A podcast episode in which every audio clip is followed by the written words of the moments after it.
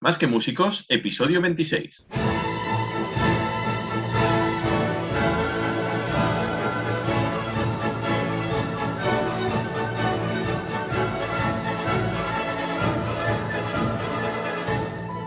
Bienvenidos una semana más a un nuevo programa de Más que Músicos.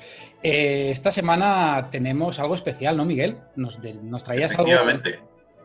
Sí, sí, ya, bueno, ya dimos una pequeña pista el otro día, porque con eso de que parece que os gusta que traigamos eh, invitados, ya con Ángela Morgollón hubo muy buena acogida, pues vamos a intentar que todos los meses, una vez al mes, pues contar con alguien invitado en el podcast, pero antes, antes de darle paso a nuestra invitada, tenemos que repetir, Miguel, porque esto es nuevo y la gente todavía no se lo sabe, no me lo sé ni yo, así que por favor, repíteme. Totalmente. Si es que la semana pasada además lo dijimos al final del podcast y claro, a lo mejor muchos mm, nos, os encanta escuchar nuestra voz, pero no llegáis hasta el último minuto. Entonces, no os encanta tanto. Claro, os comentábamos que tenemos un nuevo número de teléfono. Bueno, nuevo porque es la primera vez que tenemos un teléfono, pero bueno, es nuevo. Total. Apuntad 644 49 4212. Lo digo un poco más lento por si hay alguien que todavía no había cogido el papel. 644 49 4212. Y ahora sí, Miguel, adelante. Bueno, ya tenéis ahí el WhatsApp, mandarnos vuestras notas de voz, mandarnos vuestras preguntas, vuestras cosillas. Nosotros, por nuestra parte, en este episodio número 26, damos paso ya a nuestra invitada. Ella es violinista y es la flamante ganadora de una plaza estupenda y maravillosa en la Orquesta Nacional de España. Raquel Areal, muy buenas Raquel. Hola. ¿Qué tal estás? Muy bien, muy feliz y muy emocionada. Como para no, vamos, sueldazo en café para toda la vida y a tocar qué es lo que te gusta. Te podrás quejar, te podrás quejar. Un placer, la verdad que sí. Bueno, em, nos has dicho que empiezas la semana que viene ya. Eso es. O sea, que estamos ya ultimando detalles. Sí, sí, ya un poco impaciente, nerviosa, pero, pero lo que digo, con ganas y a ver, a ver qué tal. ¿Ya te han pasado las partituras? ¿Ya las tienes del programa de la semana que Pues viene? No, todavía no. Madre pero- mía, Rafa Rufino, Rafa Rufino. Esa es la novatada. Deben estar al caer que ya la agenda de, de horarios ya, ya la enviaron. Sí, Yo creo que es la novatada. ¿eh? La primera semana tienes que ir a Capón y si funcionas la primera semana, entonces ya lo tienes todo ganado. No, y, no, salir no. A, y salir a bailar también. Uh, Bueno, pues cuéntanos un poquito. Eh, cuéntanos tu trayectoria. O sea, antes de las pruebas, ¿tú dónde has estudiado? ¿Qué has hecho? ¿Cómo te has preparado? ¿Has- ¿Habías hecho muchas pruebas antes? ¿No habías hecho muchas pruebas? ¿Ha sido un poco de, bueno, pues salen, me presento y voy pasando rondas y oye, pues genial. Cuéntanos un poquito. Pues bueno, eh, voy a empezar por el final, así ya no me olvido. Lo cierto es que fue, eh, fue mi primera prueba de orquesta. Y mm, la verdad que dije, bueno, voy a empezar a, a hacer pruebas, ¿no? Y la verdad que terminar al mismo tiempo. tuve, tuve mucha suerte de que tuve buenos días, buenos días, buenos días de, prueba, ¿no? Porque obviamente hay mucho trabajo detrás, pero cualquiera puede tener un mal día. Y la verdad que estoy muy satisfecha. Y bueno, volviendo atrás, empecé con seis años copiando a mi hermana, que es mayor que yo y toca el violín. Y, y nada, continuamos. Estuve con mis alti- altibajos como todo el mundo de, bueno, seguiremos por aquí, no seguiremos por aquí, pero sí. Y, y luego me fui a Portugal y estudié en unas escuelas integradas para músicos, es decir, teníamos la parte académica y la parte musical en el mismo centro, lo que facilita mucho el estudio de la música porque es mucho más fácil así. Y, y después ya, en mi último año en Portugal, estando en segundo de bachiller, hice pruebas para, para Madrid, para la Escuela Superior de Música Reina Sofía. Me cogieron y, y ese año fue un poco locura, ¿no? Estuve viajando bastante entre Portugal y Madrid, pero a la vez creo que fue el año que más aprendí, que más aproveché de, los cinco que estuve aquí eh, en la escuela y, muy contenta. Terminé justo en junio, eh, mi cuarto curso de superior y ahora ya no soy alumna, pero continúo con mi cuarteto, con el cuarteto Oscar Esplá de Asista y, muy contenta también, porque claro, al- a la hora vivir otra vez en, Madrid, mudarme a Madrid y todo, pues, pues puedo continuar con unos ensayos con bastante frecuencia con las chicas. Qué bien, a mí me maravilla escuchar cómo nos ha desmontado todos los mitos que solemos tener sobre las audiciones, sobre los músicos, las pruebas de orquesta, así en un momentito. Es decir, no, mira, yo estudié un montón, me preparé mucho, pero fue mi primera prueba. Fui muy preparada y mira, pues he ganado. Pues estupendo. no es, debemos de decir que no es lo habitual, pero oye, pasa. Ya. es insultante, la verdad. Es insultante oír estas cosas. Es insultante porque ella es insultantemente joven también. Bueno, no sé, es que no, sé cómo explicaros que yo, yo, estoy alucinando todavía, la verdad. sí, sí, sí. Hay muchos años de trabajo detrás, realmente. Claro, eso te iba a preguntar. Es decir, todos los que nos escuchan probablemente están deseando ganar una plaza en una orquesta. y odiándote también. Claro, ¿qué es, qué es lo que hay detrás? No, por favor. No, en realidad es una envidia mala, pero mala, mala la que hay detrás. Todos querríamos ser Raquel Areal. No, que va, que va. De verdad, que un poco de suerte yo creo que, tuve. No, lo sé. Pero bueno, que sí, que tampoco está bien decirlo de la suerte porque mm, mucha gente no músico se cree que esto es como, no sé, que hay mucho trabajo y esfuerzo detrás. Eso es verdad. ¿Cuánto tiempo preparaste la, audición? Ah, dice, no, en una semana. no, eso no. Eh, la prueba fue 2021, ¿no? De septiembre. Pues eh, el verano fue, fue intenso. Un verano intenso. Sí que es cierto que, bueno, te piden pasajes orquestales, ¿no? Y luego tú llevas tus obras. Eh, en mi caso, concierto de Tchaikovsky, Bach, de, la, de la segunda sonata. Y ese repertorio justo sí que lo había tocado antes, ¿no? Pero los pasajes era todo muy nuevo para mí. Y... Pero fue un trabajo de mucho metrónomo, mucho encarcodo y, y adelante. Sí, sí. Em, aparte del tema, pues claro, aquí o sea, hablamos mucho de pues hay que estudiar el concierto, hay que estudiar los solos orquestales, hay que estudiar, pues eso, la parte de tocar el violín tiene que estar, obviamente, pero también hay mucho de cabeza de nervios, de control y de tal. ¿Esa parte cómo, cómo la preparaste? ¿O simplemente tú eres de apretar las mandíbulas y a tomar por saco, para adelante como los alicantes? No.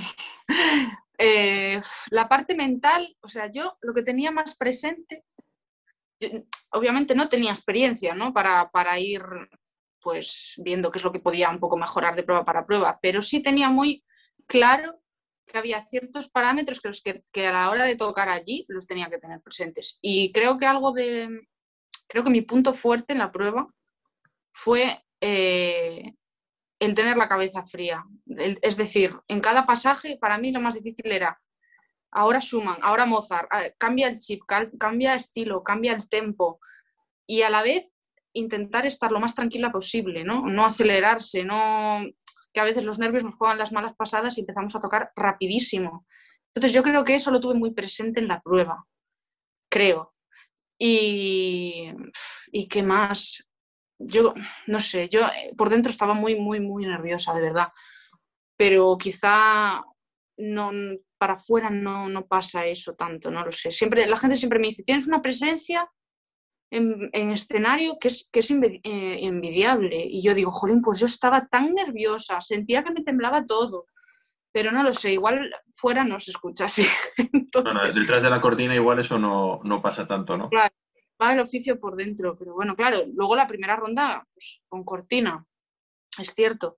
A mí me impactó un montón ver a la sala sinfónica del Auditorio Nacional, todo aquello tapado, bueno, ah, lo hicisteis en la grande, no lo hicisteis eh, ni en la de cámara ni en la no, en la, grande. En la grande. Ay, Dios mío, ¿dónde me meto?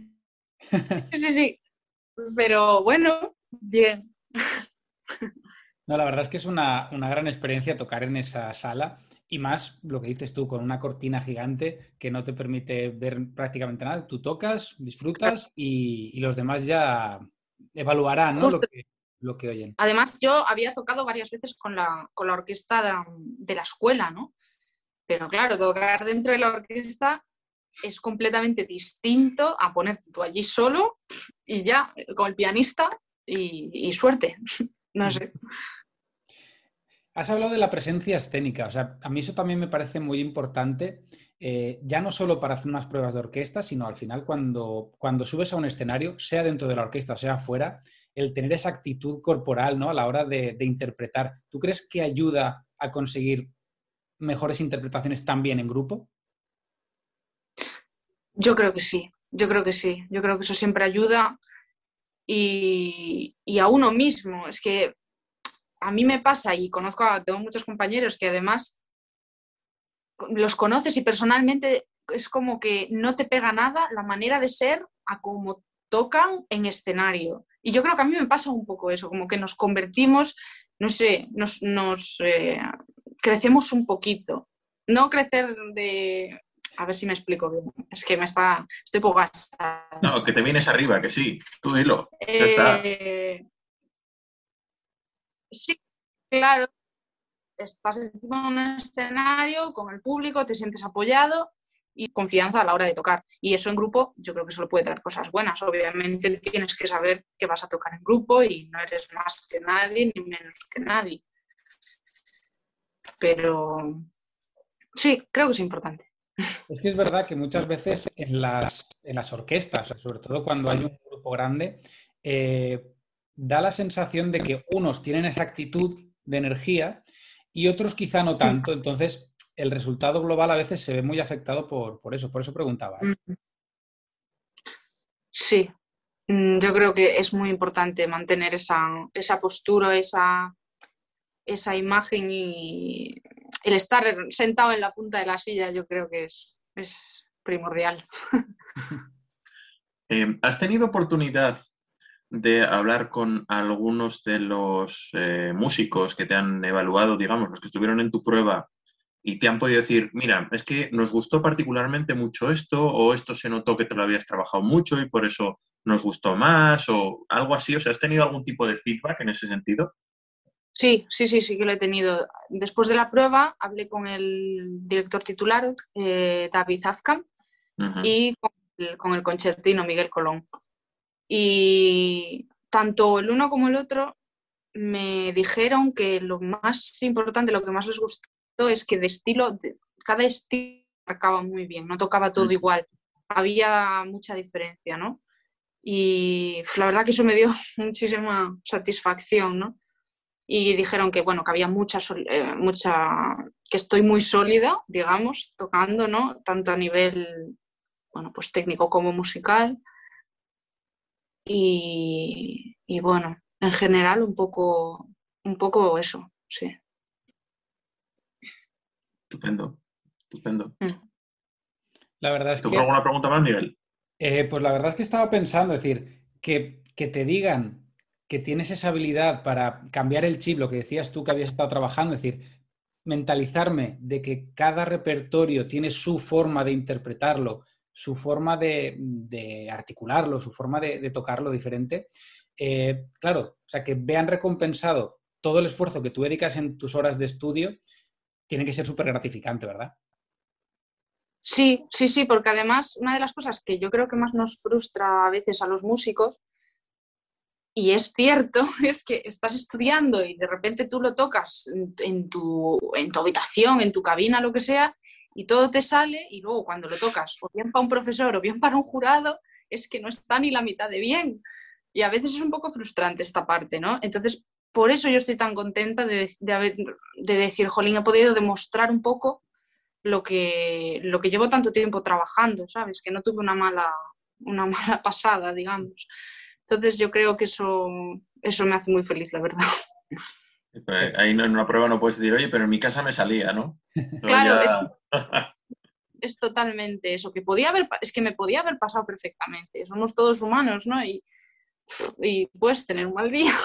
Sí, no, es con lo que has empezado tú, que también es muy importante, que a lo mejor por lo que sea no estudia o a lo mejor sí estudia. Y con, los, con el resto de, aspirantes, digamos, a los contrincantes a los que te enfrentas, puede ser igual. O sea, puede haber alguien que por lo general sea, tenga un nivel más alto que el tuyo, pero no tenga el día y adiós. Mm.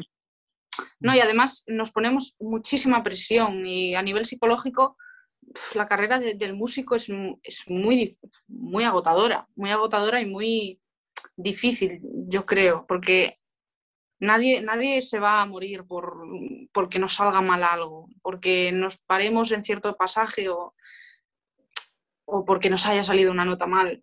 Y tenemos que, yo creo que hay que confiar un poco más. Yo esto lo digo, pero hacerlo es muy complicado. ¿eh?